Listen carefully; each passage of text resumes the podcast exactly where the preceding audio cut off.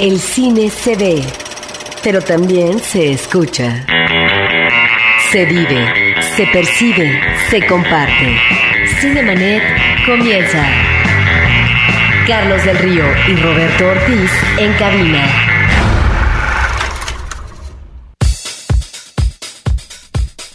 ha llegado lo que nosotros llamamos la hora de hablar de cine. Yo soy Carlos del Río, les doy de verdad una muy cordial bienvenida y Roberto Ortiz, ¿cómo te sientes en esta fría mañana, pero después de haber visto numerosas películas a lo largo de la semana? Bueno, me siento muy contento, yo creo que también el equipo de Cinemanet porque estás de nueva cuenta con nosotros y eh, vamos a hablar de cine, también de películas mexicanas y eso es muy importante, Carlos, no solamente eh, lo que nos remite a los estrenos de la semana, sino también cine mexicano del pasado, este cine mexicano que hay que constantemente retomar, revalorar, ver para finalmente aplaudirlo y festejarlo. Y mencionar que además hay tres estrenos estrenos en castellano esta semana, lo cual siempre nos da mucho gusto, sobre todo porque son las tres creo que películas muy interesantes, pero vamos a hablar de todo esto y más a lo largo de esta emisión. Por lo pronto, comenzamos con esto.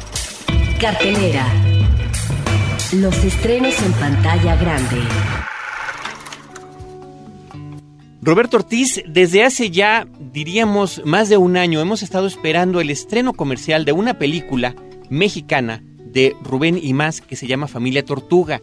Tú fuiste el primero del equipo que tuvo la oportunidad de verlo. Hace dos ediciones del Festival Internacional de Cine Contemporáneo de la Ciudad de México. También estuvo en un foro de la Cineteca Nacional. Y vaya, como que ha sido en esos circuitos donde se ha podido ver la película, pero finalmente, y qué bueno que antes de que concluya este 2008, es estrenada comercialmente. ¿Por qué, Roberto? ¿Por qué es importante Familia Tortuga? Bueno, Familia Tortuga es una película que viene precedida de premios. En principio, en el FICO obtuvo un premio importante. Es un trabajo de tesis escolar por parte de Rubén y más. Y me parece importante, Carlos, porque es eh, una película con un planteamiento muy sencillo. Son los integrantes de una familia clase mediera cada uno de los miembros tiene su problemática personal. El padre está desempleado, requiere obviamente de dinero y trata de acercarse al sindicato donde ocupó un papel importante, el sindicato donde tuvo un manejo de liderazgo. Uno de los hijos apenas está conociendo el mundo a propósito de lo que pueden ser las definiciones en la sexualidad o las elecciones, mejor dicho, en la sexualidad. No es una cuestión de definición que ya desde la adolescencia se tenga que dar, pero sí la posibilidad de experimentar otros manejos de la, de la sexualidad, pero que quedan sugeridas nada más en la película. En ese sentido, me parece que el director es muy afortunado en no abusar de lo que pueden ser los móviles, en definitiva, de sus personajes y también la hermana adolescente que cree encontrar un eco favorable en términos de cariño, tal vez de amor por parte de un chico igual de joven que ella y que se refugia en lo que es el consumo de la droga, la mota, ante una situación de desesperación que ya no encuentra en términos de cobijo alentador en el ámbito familiar. Y hay un personaje que me parece que es central, que es medular en la película, que es el tío Carlos, un uh, personaje que tiene problemas de minusvalía y que tiene todo un mundo, un universo personal y pareciera que a través de él es que puedan encontrarse ciertos elementos de relación más favorable de la familia. Termino diciendo, Carlos, que a estas problemáticas individuales eh, están eh, refiriéndonos también la ausencia de un personaje básico en la familia que es la madre. La madre ha muerto y hay un altar y en ese sentido esta ausencia es lo que deja ver el astre una serie de situaciones incómodas para, para la familia entera. Esta película de Rubén Imaz es una cinta muy personal, de hecho, su propio tío es el que sale en el papel de este tío que tú mencionas y justamente la visión de la familia mexicana hoy en día donde la presencia de la madre es eh, prácticamente imprescindible. Entonces, encontrar una familia que tiene disfunción por esa ausencia es, creo que, importante mencionarlo. Yo quisiera recomendarle al público que nos está escuchando que si tienen ganas de saber más de Familia Tortuga, además de que la vayan a ver, que por supuesto es una buena recomendación, que vean cine mexicano contemporáneo, pues resulta que nosotros hace ya algunos ayeres tuvimos una entrevista muy agradable con Rubén y más, con el director de esta película, y la pueden ustedes encontrar en nuestro portal de podcast en www.cinemanet.com.mx. Es el episodio número 117. Otra manera de encontrarles que en su buscador favorito en internet pongan Cinemanet Familia Tortuga y directamente los mandará allí para que ustedes lo escuchen en línea, lo descarguen en su aparato reproductor de MP3 o como gusten. Pero creo que eh, estas pláticas con los directores son muy buenos complementos, sobre todo después de haber visto la película. Roberto Ortiz, otro de los estrenos de la semana, es la cinta también mexicana 24 cuadros de terror de Cristian González, un hombre que ha tenido una trayectoria importantísima, fructífera diría yo, abundante en lo que es el videohome. Sí, efectivamente, este es uh, un director que se inicia desde los años 80 en el cine. Él fue desde que era, diríamos, jovencito, adolescente, un... Uh, afanoso, diríamos, director en ciernes con el formato de Super 8 milímetros, eh, Carlos. Luego asistió como alumno eh, en el eh, Centro de Estudios Cinematográficos. También fue productor audiovisual, creó una compañía fue responsable de un videohome de gran éxito, Carlos, que se llamó La Cumbia Asesina de 1992. Y bueno, su carrera es una carrera que se ha formado desde hace más de 20 años. ¿De qué trata 24 cuadros de terror? Yo creo, Carlos, que él se inscribe básicamente en este cine eh, de terror con algunos pronunciamientos visuales en anteriores cintas suyas eh, de lo que se denomina el gore. Y aquí estamos ante eh, un esquema argumental, me parece que muy socorrido, que tiene que ver con un psicópata que es también, diríamos yo, el esquema, Carlos, del cine dentro del cine. El cine dentro del cine y en algunas partes de la película el sueño dentro del sueño. Exacto. Además, ¿por qué se llama 24 cuadros de terror? Porque este título nos refiere, Carlos, eh, los 24 fotogramas de celuloide que duran durante la proyección un segundo, tan solo un segundo, pero eh, que a partir de la proyección, estos eh, fotogramas inanimados cobran vida, cobran movimiento. Se necesitan 24 cuadros en proyección durante un segundo para que nosotros veamos a estos personajes que tienen movilidad, que cobran vida. Por eso se llama así la película y la película, porque además lo dice en un momento dado un uh, personaje importante femenino, es el cine dentro del cine y creo Carlos que lo mejor porque el problema de este tipo de películas es cuando efectivamente está bien, acudamos a un esquema que ya está muy trillado, pero lo importante es qué ofreces. Si hay alguna originalidad, ya no en el argumento, pero diría yo en eh, la cuestión de las atmósferas, en la fotografía, etcétera.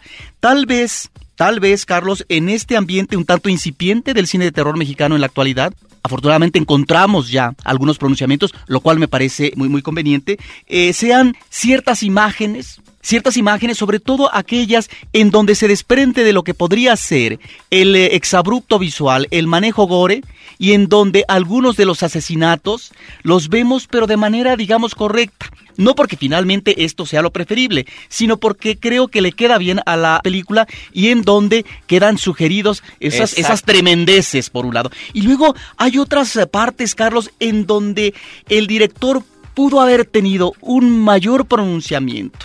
Eh, me estoy refiriendo a eh, la forma de comportamiento de los personajes. ¿Qué quiero decir? Hay, por ejemplo, Carlos, unos, ah, una especie de fantasmas femeninos, eh, mujeres asesinadas, que de repente acosan, están al lado del personaje femenino central y que ahí esto el director Cristian González debió de aprovechar, debió de haber manejado más enfáticamente. ¿Por qué? Porque es, es esta suerte de personajes femeninos que entran en relación con un vivo en términos de celos, en términos, digamos, eh, de reclamo, etcétera.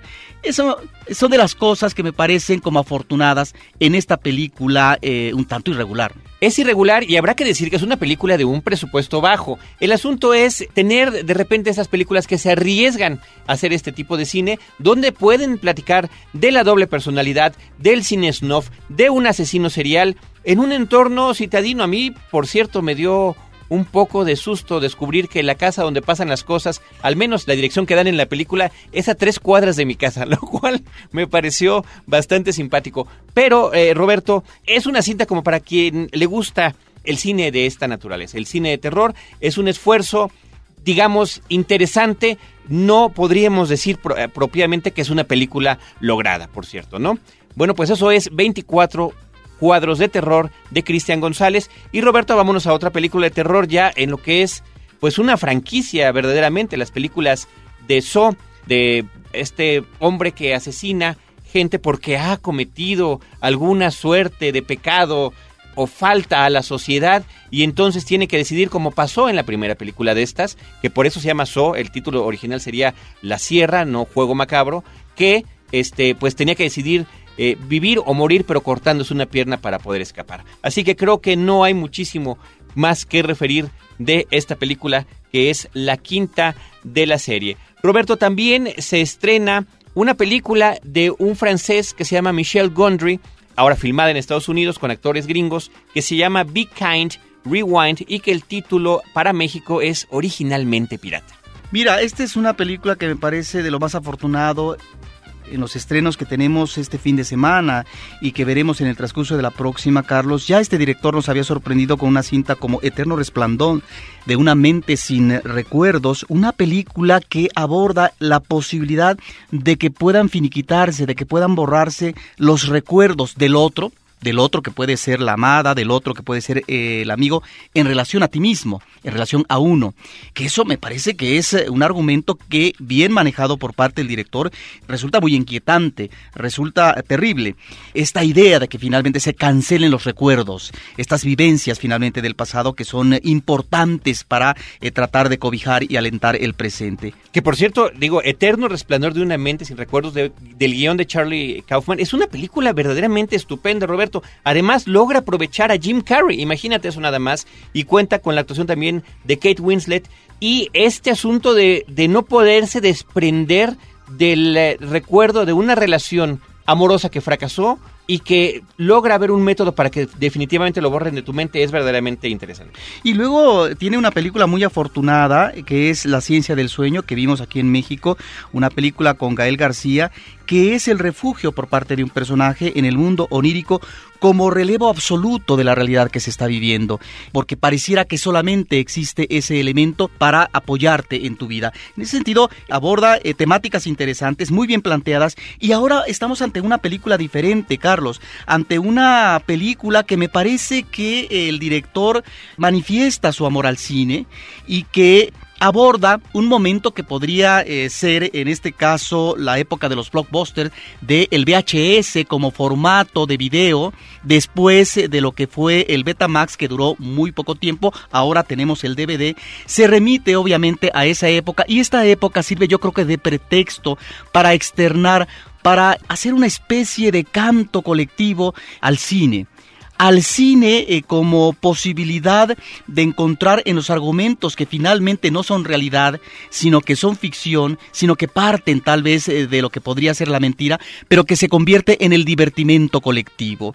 Y yo creo que no estamos tan lejos de esa frase eh, evocada por parte del director cuando dice siempre he tenido 12 años. Pareciera que la película está hecha efectivamente por un niño y un adolescente. Es decir, es una película que nos está remitiendo tal como dice Jordi Costa, un crítico de cine español, que están los ecos de Georges Méliès. ¿Qué dice eh, Jordi Costa? Que este director es el bisnieto genial de Georges Méliès. Efectivamente, porque ¿de qué manera hacen estos personajes cine, este cine casero propio del Super 8, etcétera? Lo hacen con herramientas elementales eran las herramientas que también en el cine prehistórico de principios del siglo pasado se manejaba para poder construir una fantasía. Recordemos que Georges Méliès es el creador del cine fantástico. En ese sentido, no estaría tan equivocada esta frase que tiene su parentesco en la película de Orson Welles cuando dice que el cine es el tren más caro del cine. Bueno, los personajes de la película principales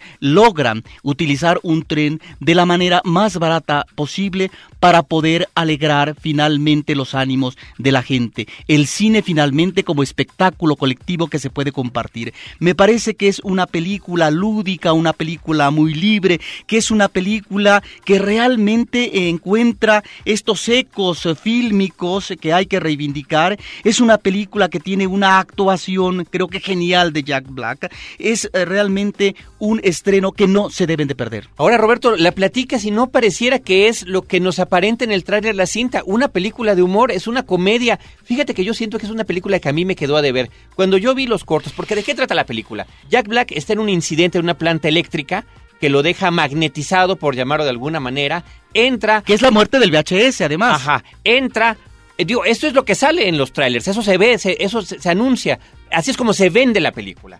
Entra al videoclub donde trabaja su amigo y borra todas las películas, entonces todos los cassettes quedan en blanco. Y hay una señora que diario, que está interpretada por Mia Farrow, diario va a rentar la misma película y que es, creo que Ghostbusters, no sé si es la primera que ella escoge, y ellos tienen que recrearla fil- refilmándola a su manera y, con su- y en la parte de atrás del, del, del videoclub, en las calles aledañas, y después la gente empieza a pedir que hagan, decimos, ahora queremos Robocop, ahora queremos esta otra, pero, pero creo que tarda muchísimo la película en llegar al momento en el que podemos encontrar estas referencias, estas parodias a lo que es ya parte de la cultura popular, principalmente de los años 80. Y Yo creo que desde el principio, creo que, Carlos. que hay este ritmo irregular de la película, ¿no? Está por una parte también la presencia de Danny Glover, que es el dueño, que además es, es una presencia que va y viene, porque es justamente el dueño de este videoclub que trata de salvar el edificio donde está puesto su negocio, porque va a ser demolido y no solamente desaparece eso, sino que desaparece también un sitio que es importante para la comunidad, porque allí se supone nació un eh, músico de jazz, ¿no? Pero también es eso, es este personaje en el cual eh, descansa al final la propuesta de eh, los ah, actores principales eh, de esta cinta como película que es finalmente también lo que maneja el cine, Carlos, esta idea del mito, es decir, personajes que a lo mejor efectivamente tuvieron un origen, pero que difícilmente podemos abordar lo que es su biografía, lo que fueron los actos, los hechos de su vida y que finalmente el cine los utiliza para reinventarlos, para crear mitos. Es ahí donde me parece que la película tiene un espíritu lúdico, tiene un espíritu eh, de lo que es el cine. No es casual, creo yo, y ahorita lo estoy pensando, Carlos, que trabaje Mia Farrow. Ajá. Es decir, la misma actriz que se refugia en el cine una y otra vez en La Rosa Púrpura del Cairo de Woody Allen, ahora aquí asiste al blockbuster para ver un VHS que le permita disfrutar en un momento de soledad, pero que finalmente se convierte en el mejor momento eh, de su cotidianidad, que es el disfrute de las imágenes animadas. Es realmente un juego, así se debe de ver, y yo creo que es una película que festeja, que está invocando constantemente a esa posibilidad del cine, esa posibilidad del cine hecha realidad eh, por parte de unos personajes de un grupo, pero que finalmente se vuelve rejuego colectivo. De ahí que también la mirada sea una mirada, no sé si cáustica, Carlos, pero nos está remitiendo al remake. Cuando vemos, además, con unos gags afortunadísimos eh, sobre eh, los cazafantasmas, si no me equivoco, pero luego también sobre el copyright. Es decir, ¿en qué se ha convertido la industria de Hollywood a propósito de los derechos de autor y si realmente el cine puede tener un pronunciamiento eh, democrático en cuanto a un manejo libre de las ideas y de los argumentos? A mí me parece difícil que sea una película del mismo director. No las identifico, Eterno Resplandor de una diferente, mente sin Carlos. recuerdos, que esta tienen sus puntos en común, pero la otra me parece que es una cosa soberbia. Y esta, insisto yo, que esperaba además gag tras gag tras gag, pues es algo que no sucede particularmente en esta película. Pero bueno, quien la quiera ver, el título original es Be Kind Rewind, que es lo que se usa de, para decir, por favor, cuando devolvía su VHS, rebobínelo, ¿no? Sea usted tan amable de rebobinar su cinta. Rebobine, por favor, es como si tituló en España, así debía de ser el título. Muy bien. Bueno, yo creo que nos queda más aquí en México originalmente pirata, eso sí. Porque sales a la esquina, Roberto, y ya sabes con qué te puedes encontrar, inclusive aquí a menos de una cuadra de distancia. Roberto Ortiz, el quinto estreno de la semana que comentaremos el día de hoy es Death Race 2008. Habría que decir que es del 2008. eh, Death Race, la carrera de la muerte.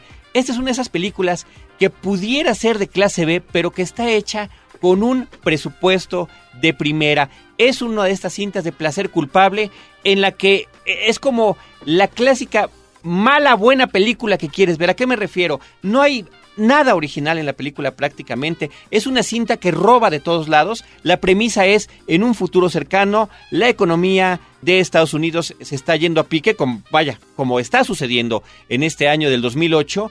Y resulta que como en Robocop o como en otro tipo de películas, son las grandes corporaciones las que tienen que hacerse cargo o de la policía o de los centros penitenciarios. Y ahí está esta isla que crean lo que seguramente fue algún lugar industrial para meter ahí, utilizarla como prisión, como fue alguna vez Alcatraz o como fue en el futuro cinematográfico de eh, Escape en Nueva York. Y los reos que estén interesados y que tengan capacidades para manejar participan en una carrera con automóviles en las que el objetivo no nada más es llegar a la meta, sino ir eliminando, matando a sus enemigos, de eh, consiguiendo armas, balazos, en fin, escudos, una serie de cosas que como si fuera un videojuego, dependiendo del número de vueltas que va uno dando, los puede ir uno ganando y tener más elementos para acabar con el contrincante. Es también una película de prisión donde se presentan todos los clichés clásicos. El hombre injustamente acusado de un crimen que no cometió, como hemos visto a muchos, al propio Sylvester Stallone en Condena Brutal o a Tom Selleck en una película que se llama Un hombre inocente, en fin, y que además esta película, por cierto, por cierto, es un remake de una película de Roger Corman de 1970 y tantos, 75 me parece, que era protagonizada por David Carradine y Sylvester Stallone como los dos principales pilotos que van compitiendo. Ahora ellos no estaban en una prisión, ellos tenían que hacer el recorrido a lo largo de Estados Unidos para eh, no solamente ganar la carrera, sino que ganaban puntos por los peatones que iban asesinando en el camino a los que atropellaban y los que valían más eran los ancianos y los jovencitos. ¿Te gustó, Carlos? No, me gustó mucho. me gustó mucho. Además, la película empieza con una escena de acción impresionante que de repente uno dice, caray, sí, sí nos gusta también el cine palomero, ¿por qué no decirlo? Me pareció una película, Roberto, bastante, bastante disfrutable. Death Race, la carrera de la muerte, que está dirigida por Paul W.S. Anderson, que es un hombre que de verdad tiene una cantidad de gente que lo aborrece en internet porque hizo eh, la película que es como un crossover de Alien contra Depredador, que a muchos también es una película que nos dejó muchísimo, muchísimo que deber. Resident Evil, que es una película interesante, hizo Mortal Kombat, o sea, es un hombre que tiene antecedentes haciendo películas o de videojuegos o de cómics, porque recordemos que más que venir de las películas de, Alien o de las películas de Depredador, el primer crossover que hubo entre estas dos criaturas fue en un cómic y es de ahí de donde surge la idea para la película que él realiza. Ahí está, no decimos más por el momento, de Death Race, la carrera de la muerte. Y Roberto, finalmente, como último estreno que comentaremos de esta semana, una película, qué barbaridad, qué, qué estupenda, otro tipo de cine, una película colombiana que se llama Satanás y que está protagonizada por un actor mexicano, uno de los mejores actores mexicanos contemporáneos del cine, eh, que tiene una trayectoria importantísima, que es Damián Alcázar. Tiene tal trayectoria en la cinematografía mexicana que es eh, el actor que ha ganado más premios eh, en la ceremonia de los Arieles. En ese sentido, me parece que es uno de los ah, actores de mayor presencia, no solamente del cine mexicano, sino que ya está cobrando también identificación en el cine latinoamericano. Recordemos un papel anterior que también maneja una personalidad compleja, Carlos, eh, a propósito de un asesino serial, en una película también de producción sudamericana interpretada por Damián Alcázar. Y también en otra película hollywoodense más reciente de corte fantástico, en donde... Eh, Las crónicas de Narnia. Está él también presente. En el caso de Satanás, esta es una película que está basada en una novela homónima de Mario Mendoza y que nos remite a un ex militar, está basada en un caso real un ex militar eh, colombiano que eh, participa como voluntario en la guerra, si no me equivoco, en la guerra de Vietnam, y él eh, regresa, regresa a Colombia y sucede una situación terrible por parte de él que no vamos a platicar, pero creo que el personaje de Damián Alcázar sirve de base y es un vehículo para también ir ocupando en ese vehículo a otros personajes que tienen, no digo un destino similar, pero que tienen una situación apremiante existencialmente hablando. Personajes eh, solitarios, personajes eh, que están atravesando una terrible crisis, en este caso eh, de necesidad material por parte de una mujer que debe de en lo inmediato atender a sus hijos, por parte también de un cura que comienza a cuestionarse si debe seguir manejando el deber ser como cura que atiende a sus fieles en la iglesia o atender a lo que son pronunciamientos básicos de un ser humano como puede ser el erotismo, el sexo, pero lo más importante, tal vez la relación amorosa. En fin, toda una serie de personajes principales, diría yo, y también de personajes periféricos que nos están hablando de una atmósfera, de una realidad eh, muy difícil, contaminada, que lleva a los personajes a una pulsión interna constante, Carlos, que en cualquier momento, como la olla express, puede explotar. Estás diciendo algo muy importante, Roberto. Son, son personajes que están en un momento de transición, todos ellos. A mí me parece que todos, todos son muy interesantes y bueno, es esta, este tipo de películas en las que evidentemente en algún momento sus vidas se cruzarán. Como bien comentabas, la película Satanás colombiana, que además ha ganado premios en su país, ha ganado premios fuera de su país, y fue la película que Colombia propuso para que participara en la carrera para el Oscar, está basada en un hecho real que sucedió a mediados de los años 80, en el año de 1986, además de que al final de la película viene la leyenda, pero que sí, no necesariamente es la recreación de los hechos. No. Diría yo, me atrevería a, comparar lo que hizo, eh, lo que hizo en la película Elefante, en la que está basada en la masacre de Columbine, pero vista desde otra perspectiva. Entonces, aquí aprovecha para efectivamente darnos un marco de diferentes personajes, ubicarlo en la época actual y aprovechar todo ese contexto que de verdad te crea una serie de atmósferas con excesos que en verdad llegan a afectar al espectador. Ahora, es una película que nos remite a una realidad sudamericana. Sin embargo, no sé si cinematográficamente, Carlos, te recordó una película de Scorsese como Taxi Driver. Hay un momento en que el personaje eh, de Damián Alcázar dice, quisiera limpiar la ciudad de toda esta basura.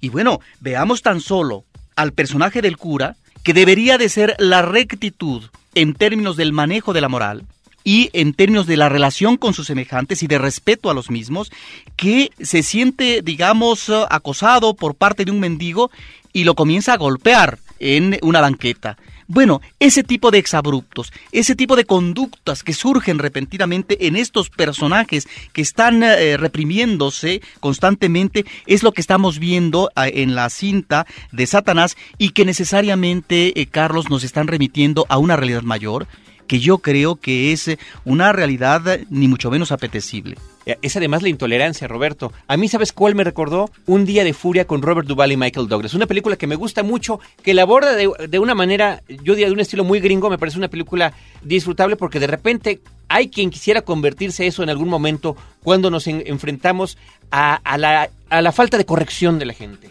Al saludar y no ser correspondido, al ofrecerte algo que no te dan, no, al estar en el tráfico y no permitir el paso, ese tipo de cosas con las que puede cualquiera estallar. Roberto Ortiz, Damián Alcázar, que actualmente no está viviendo en México, vino a nuestro país para tener una conferencia de prensa y platicar de su participación en esta película y platicar también otras cosas de lo que ha sido su trayectoria. Y en Cinemanet hemos preparado de esta conferencia de prensa una cápsula que escucharemos a continuación. Damián Alcázar para todos ustedes.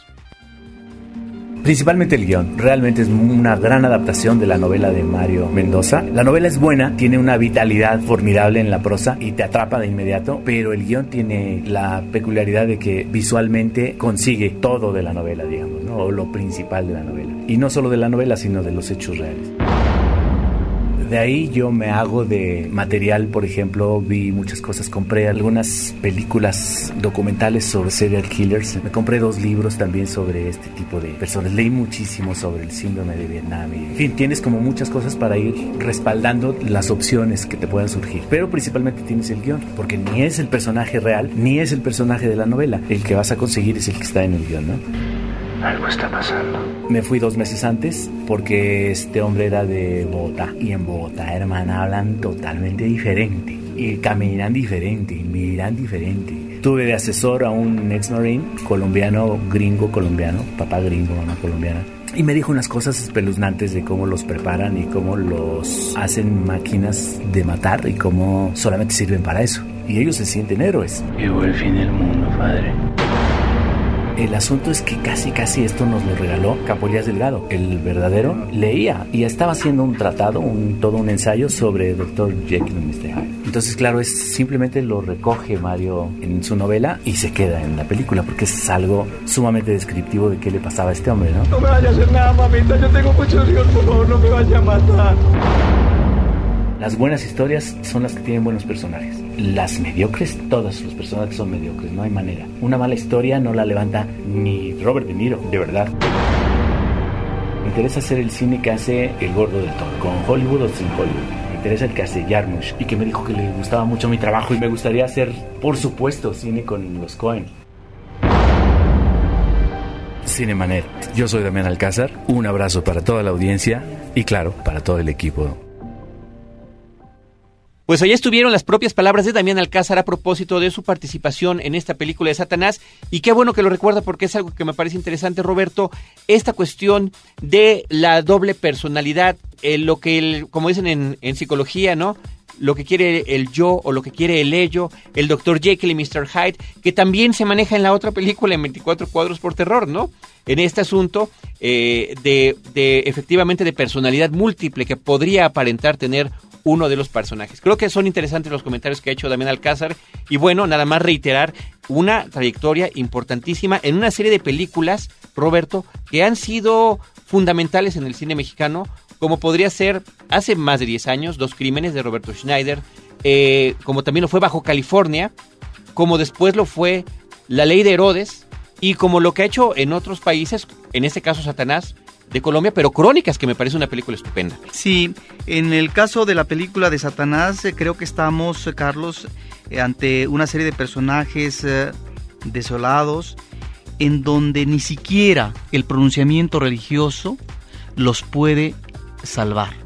Y en ese sentido la mirada es, es una mirada muy, muy desalentadora por parte del director. Pues nos ha llamado Enrique López de la Colonia Agrícola Oriental y dice que felicita el programa, es muy bueno y escucha también los podcasts que le encantan. Muchísimas gracias, Enrique. Dice que si podemos explicar la diferencia entre género de terror y horror, quizá podamos platicar de esto con eh, lujo de detalle en algún podcast, Roberto. Creo que sería un buen tema con algunos de nuestros amigos que les gusta este tipo de cine. Pero en principio, Enrique, podremos pensar en que el horror hay una presencia más de la presión psicológica de los personajes y en el terror es de manera más explícita que en su extremo podríamos llamar el cine gore.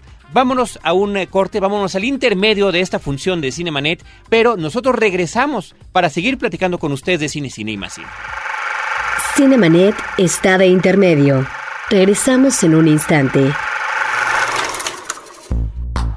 Los leones no son como los pintan, están de regreso, con el tema Respeta y protege a los animales.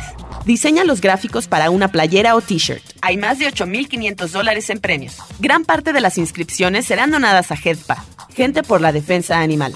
Consulta las bases en www.losleonesnosoncomolospintan.com. Ayúdanos a parar el maltrato a los animales. Los leones no son como los pintan. www.losleonesnosoncomolospintan.com. CBYK invita. Ahora, diseñar y hospedar su página web será cosa de niños. En tan solo cinco pasos, hágalo usted mismo sin ser un experto en Internet. Ingrese a suempresa.com y active ahora mismo su plan. Suempresa.com, líder de web hosting en México. Si eres de los que disfruta el vino pero no quieres preocuparte por sus complejidades, no te pierdas a Juan Sotres en Vino para Principiantes, el podcast de Frecuencia Cero. www.vinoparaprincipiantes.com Porque todo lo demás es solo comentario. Cinemanet. Continuamos en Cinemanet y seguiremos platicando de cine. Y vámonos, Roberto, a esta sección que teníamos un poquito olvidada, pero la cual queremos retomar. La lista. Las 5 de Cinemanet. Normalmente lo que hacemos en la lista es hacer referencia a cintas que nos haya recordado alguna otra o que tengan relación con una que hayamos visto en la pantalla de estreno comercial en la semana. Roberto Ortiz, relacionado con el asunto justamente de la carrera de la muerte de esta versión del 2008 de Death Race con Jason Statham, pues se nos podría haber ocurrido hacer una lista de cintas de prisiones o una lista de pilotos o una lista de gente condenada erróneamente, pero no, Roberto, vamos a hablar de cómo toman la muerte como espectáculo mediático. ¿En qué otras películas la hiperviolencia que puede terminar con la muerte es manejada como el entretenimiento del el presente o del futuro muy cercano? Roberto, en el número 5, Untraceable. Esta la estamos metiendo porque es además muy reciente. Sin rastros es como se llamó aquí en México con Diane Lane, donde un asesino serial secuestra gente, las tortura y empieza a matarlas lenta o rápidamente dependiendo de la cantidad de visitas que tiene su sitio a donde está exhibiendo el asesinato. Una suerte de referencia al cine snuff donde pues el morbo origina que más gente entre y que más rápido muera la persona que él tiene de esa manera secuestrada. Roberto, de este año, Los Condenados, bueno, del año pasado en Estados Unidos, pero que se estrenó aquí en México hace poco, con Vinnie Jones, que es también reos que son enviados a una isla y donde se tienen que eliminar los unos a los otros. Esta película han dicho que oficialmente no está basada, pero se parece mucho a una cinta japonesa, Batoru Rowayu o Battle Royale o Batalla Real, que es como le llaman, donde sucedía algo similar en un futuro en Japón, donde se mandaban a los adolescentes de alguna escuela porque eran ya demasiado rebeldes a que hicieran lo mismo. Eh, Roberto, en el número 3, The Running Man, el sobreviviente de 1987 con Arnold Schwarzenegger, donde en una suerte de game show, de show de juegos, estamos viendo como gladiadores contemporáneos tienen que matarse entre sí. Anterior a esta, de 1975 y protagonizada por James Caan, Rollerball. Esta también película súper violenta donde era un circuito de patinaje donde se tenían que ir eliminando los competidores. Y finalmente, Roberto, en el número uno ponemos una película francesa del año de 1980 que se llama La muerte en directo, La mort en direct de Bertrand Tavernier que es con Romy Schneider, Harry Keitel, Harry Dean Stanton y Max von Sydow. Un productor de televisión ubica una cámara en una mujer que está en un proceso de enfermedad terminal para que en un programa televisivo se pueda ver su muerte en vivo. Así que ahí están las cinco de la semana que tienen que ver con la muerte como espectáculo mediático, sin rastros, los condenados, el sobreviviente, Rollerball y la muerte en directo. Aprovechando que estamos iniciando esta parte que es entre Halloween, o entre Día de Muertos y que finalmente, Roberto, la globalización nos alcanza y en el que uno quizá hubiera querido hablar del extraño mundo de Jack, vamos a escuchar algo que nos recuerda nuestros antecedentes televisivos.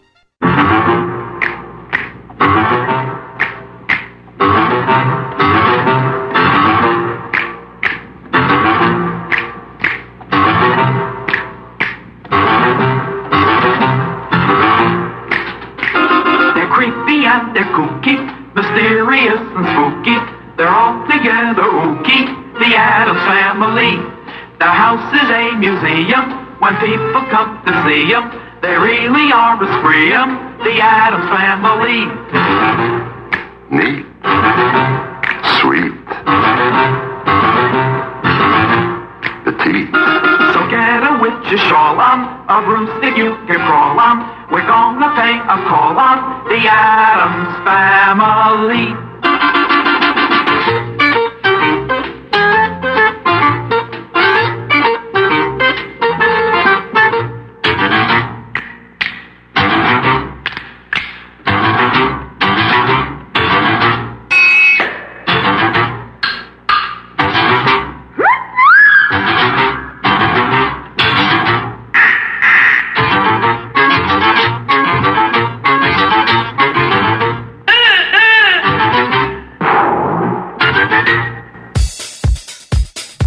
Pues ahí está uno de esos excesos que de repente nos gusta cometer, porque no podemos evitar retomar lo que son nuestros antecedentes y gustos de antaño, el tema de la familia Adams, de la serie de televisión que después fue hecho película y que tuvo, pues tuvo secuela inclusive. Fueron dos cintas que se hicieron sobre los locos Adams. Roberto Ortiz, el fin de semana pasado, como habíamos anticipado, se llevó a cabo en Tlalpujagua, Michoacán, el Festival de Cine Mórbido, haciendo justamente homenaje al horror, al terror y al cine fantástico, y que además donde se hizo un homenaje a cinco décadas de cómo el cine mexicano ha tomado este acercamiento a este tipo de cinematografía. Nuestra productora Paulina Villavicencio estuvo por allá durante los cuatro días que duró el festival y nos ha preparado este reporte. Llegó a su fin la primera edición de Mórbido, el Festival de Cine de Terror y Fantasía en Tlalpujagua, Michoacán, que se realizó del 23 al 26 de octubre y que tiene la peculiaridad del contexto de leyendas y tradiciones de este pueblo mágico. Quisiera agradecer muy especialmente a todos los directores. Sin ellos no podríamos ni siquiera tener las películas por al festival. Que con el doble de entusiasmo decidimos sí realizar este festival para demostrar un México, Michoacán y Tlalpujagua seguros y listos para recibir al turismo. Muchas gracias a la Secretaría de Turismo. Tlalpujagua es una localidad de origen prehispánico fundada en 1460 por indígenas, quienes encontraron yacimientos de oro y plata. En la actualidad, el lugar se dedica a la fabricación y venta de esferas navideñas que se venden dentro y fuera del país. Un pueblo lleno de leyendas como la Dama de Blanco, la Llorona, el Minero Teodoro o el Monje sin Cabeza, que debe el origen de estas a la catástrofe que ocurrió el 27 de mayo de 1937, cuando reventó una presa con residuos minerales que formaron un lodo de más de 8 millones de toneladas que sepultó la tercera parte del pueblo.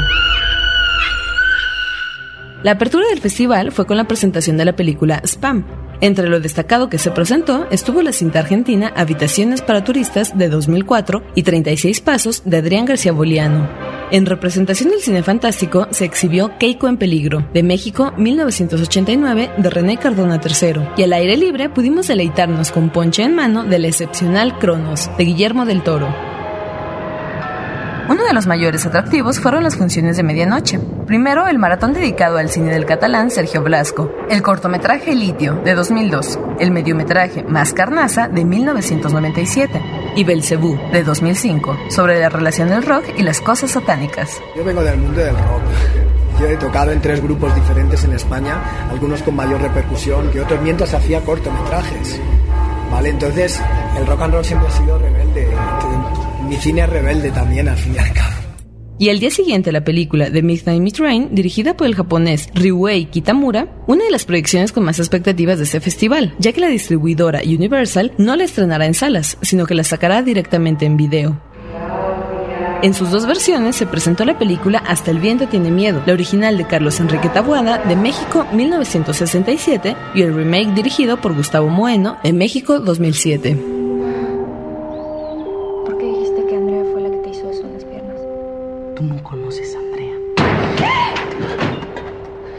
En Tlalpujahua se exhibirán películas de terror los martes y viernes 13. Por lo pronto, está confirmado el motivo de la segunda edición de Mórbido, en el que se rendirá homenaje a Edgar Allan Poe por los 200 años de su nacimiento.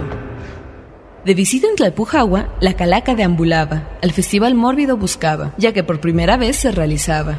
Pero, qué honor, le invitaron las calaveras del terror y les pidieron que llevaran a un invitado de honor. Esta se pone a pensar. Yo creo que a nadie le hago daño si saco a Fernando Méndez del armario, precisamente en su centenario. Hay que recordar a este gran cineasta. Mi misión es asustar y al vampiro de Fernando Méndez hay que resucitar. Lo bueno es que el ataúd del vampiro no tengo que visitar ni los misterios de ultratumba revelar, pues Eduardo de la Vega lo reconoce y decide escribir su biografía. Nunca se cansó, bastante tiempo le llevó y todo lo documentó. A este cineasta bien que lo engoló y todos sus secretos reveló.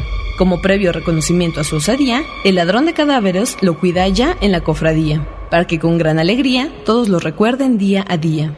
Verán que no miento al dar este reconocimiento a Fernando Méndez. Rodeada de esferas, leyendas y cine de terror, reportó desde Tlalpujahua, Michoacán, para Cinemanet, Paulina Villavicencio. Butaca, lo mejor de la otra cartelera.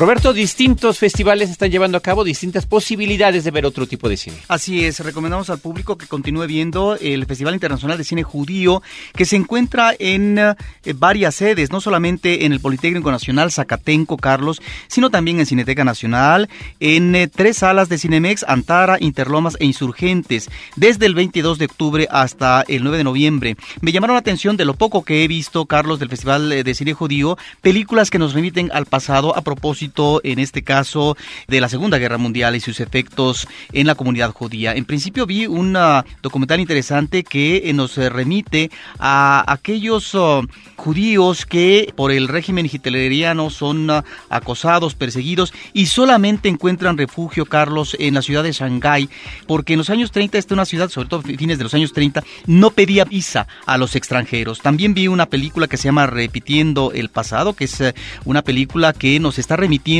a cómo eh, la intolerancia antisemita cobra nuevas expresiones en la Europa actual, donde pareciera que se está incubando de nueva cuenta el huevo de la serpiente. ¿Por qué? Por el fanatismo musulmán, también por el activismo neonazi, etcétera. Hay también comedias eh, en este festival. Vi una que me pareció jocosa, una película que se llama Guapérrimas, una coproducción de varios países de 2006, donde varias mujeres que tienen problemas en sus relaciones amorosas, pues tratan de buscar otras posibilidades en el erotismo. Me parece que es una comedia eh, bien resuelta. En fin, está también Laberintos de la Memoria, una película de Gita Shifter, que es buscar los orígenes, rastrear eh, lo que fue su familia en Europa. Ella es judía y al mismo tiempo también de una mujer maya que trata de encontrar a sus familiares. En fin, hay toda una serie de películas que están ahí en el Festival de Cine Judío. Carlos. Roberto, hay que recordar para quienes estén interesados dónde pueden encontrar la programación de estas cintas del Festival de Cine Judío en www.festivaldecinejudío.org www.festivaldecinejudío.org todojunto.org. Bueno, y también eh, mencionamos el primer Festival Internacional de Cine Budista, el primero, Carlos, eh, que se celebra aquí en México, ya se ha celebrado en otros países, está desde el 30 de octubre al 9 de noviembre, arrancó en la Cineteca Nacional con mucho éxito, sala llena, presencia de músicos, eh, bueno, más bien de monjes budistas que con instrumentos musicales dieron también, previo a la función cinematográfica, una especie de audición. Este es un primer festival que nos habla de la oferta cada vez mayor, más rica que se está sucediendo en esta Ciudad de México. Este festival es en Cineteca Nacional nada más y podemos mencionar la página www.ibgrandeft2008mexico.org para las personas que quieran encontrar la información. Es muy nutrido el ciclo, tiene diversas películas. Habrá que ver en su evolución si efectivamente nos puede eh, dar toda una serie de películas que nos remitan efectivamente a la religión, a la cultura cultura budista. En fin, y bueno, mencionar rápidamente, Carlos, que se encuentra perspectivas del cine mexicano en una reciente conferencia de prensa que se ofreció por parte de la directora de la Filmoteca de la UNAM, Guadalupe Ferrer, y por parte de Gerardo Salcedo, el representante de IMCINE, se está mencionando que esta actividad lo que pretende es presentar películas mexicanas recientes, Carlos, de 2007-2008, que lamentablemente han tenido pues poca presencia en la cartelera comercial, una semana, dos semanas escasamente,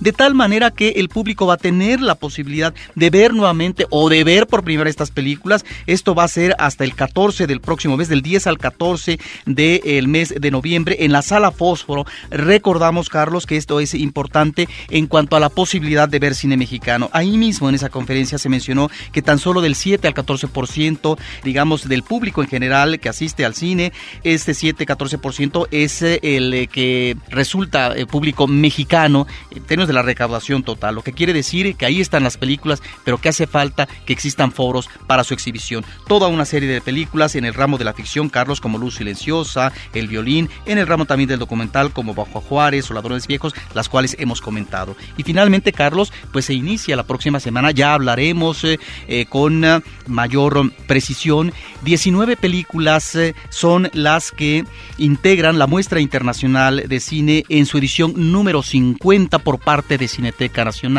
Habrá que festejar el hecho de que se cumplan tantas emisiones y que durante muchos años la muestra internacional de cine haya sido una alternativa. Actualmente existen muchos eh, festivales, ciclos y demás que están cubriendo esa cuota que durante mucho tiempo la llenó, diríamos casi en exclusiva la, la muestra internacional de cine y que ahora por fortuna en los últimos años tenemos ya otro tipo de actividades. Hay muchas películas, mientras tanto rápidamente menciono eh, películas que he comenzado a ver A la orilla del cielo es una película del mismo director de Contra la pared. Me parece que ahí esta actriz Ana Shigula está sensacional, no se la deben de perder.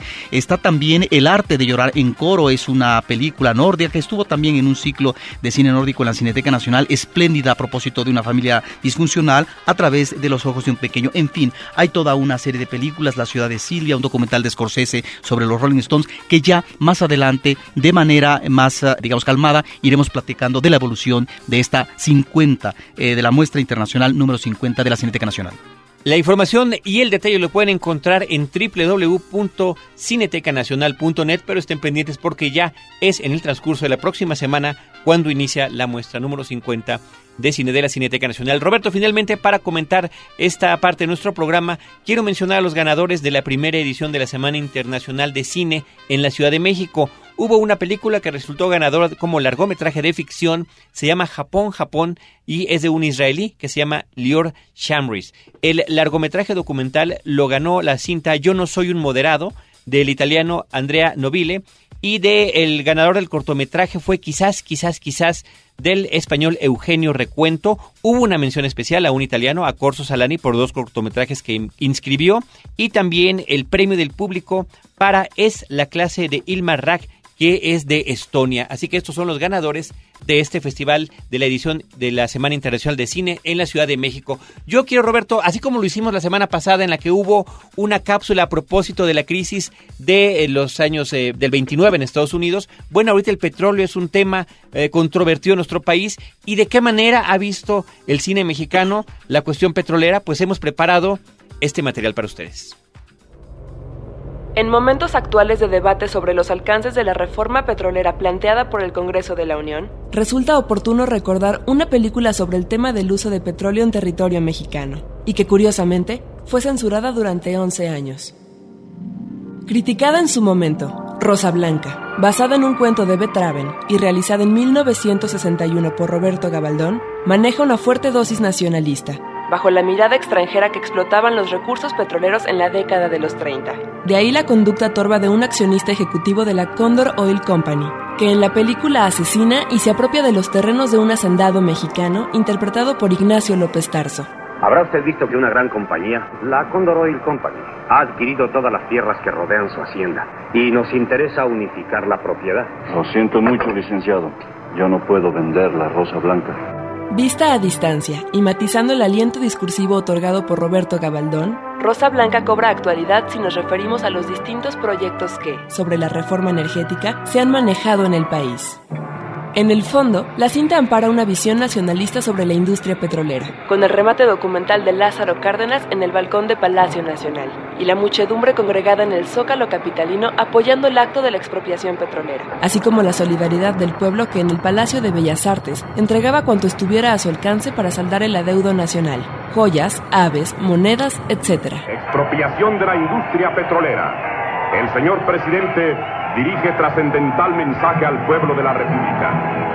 La abierta rebeldía de las empresas obliga al gobierno a tomar tal medida. Por lo que se refiere al comportamiento de las compañías petroleras extranjeras, si bien el trazo podría resultar caricaturesco, la cinta no hace sino confirmar la forma como los intereses extranjeros se conducían e imponían proyectos económicos, que en la actualidad siguen reclamando en otras partes del mundo, a veces con la guerra como medida de coerción.